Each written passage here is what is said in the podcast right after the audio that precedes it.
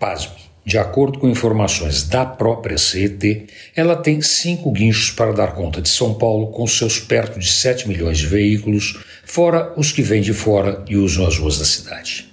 A CET já teve um número bem maior de guinchos, mas por razões que a população não conhece, e se conhecesse não entenderia, o número caiu para míseros cinco guinchos, até que aconteça um novo edital e uma nova licitação para terceirizar o serviço.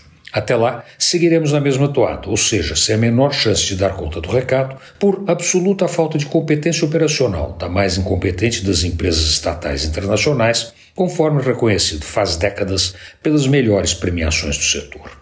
Há alguns dias, o congestionamento agravado pelas chuvas torrenciais que caíram sobre a cidade ultrapassou os mil quilômetros, que não é pouca coisa, principalmente se lembrarmos que a CET mede os congestionamentos apenas em um número bastante reduzido de vias. De verdade, os mil quilômetros foram muito mais, ou seja, a cidade parou. E quem estava nas ruas sabe o que isso quer dizer: o desespero, o medo, a angústia do que pode acontecer, o impacto psicológico do desconhecido. Imagine a quantidade de veículos de todos os tipos que sofreram panes em decorrência das chuvas, de ficar parado no congestionamento, desde falta de combustível até ferver o motor, passando por todas as outras possibilidades. Agora, imagine que a CT tem cinco guinchos para dar conta da situação, ainda por cima com a cidade parada.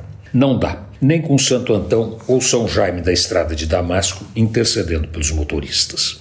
Entre secos e molhados, chora mais quem pode menos, ou seja, nós. Antônio Penteado Mendonça para a Rádio Dourado e crônicasdacidade.com.br.